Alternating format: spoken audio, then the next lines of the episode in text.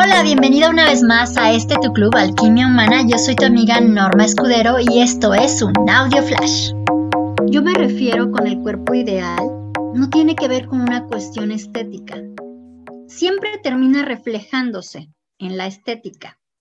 Esta parte eh, es importante, ¿no? Una chica con la que estaba trabajando me decía un día, es que nunca había tenido cintura y ahora me estoy acinturando siempre va a haber un reflejo del trabajo en la parte estética, pero el cuerpo ideal no se refiere a la parte estética, sino que se refiere a que el cuerpo ideal es ese cuerpo que te permite cumplir con tus responsabilidades y también ir hacia tus sueños o ir a conseguir eso que deseas.